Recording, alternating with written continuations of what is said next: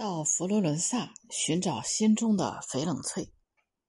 徐志摩给佛罗伦萨译了一个令人浮想联翩的名字——翡冷翠。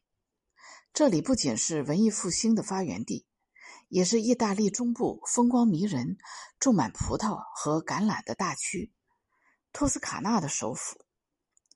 陈丹燕曾写过：“来生愿做托斯卡纳的一棵树。”一生一世面对的只是在阳光里宛如流蜜的绿色大地，这是多么好的来世！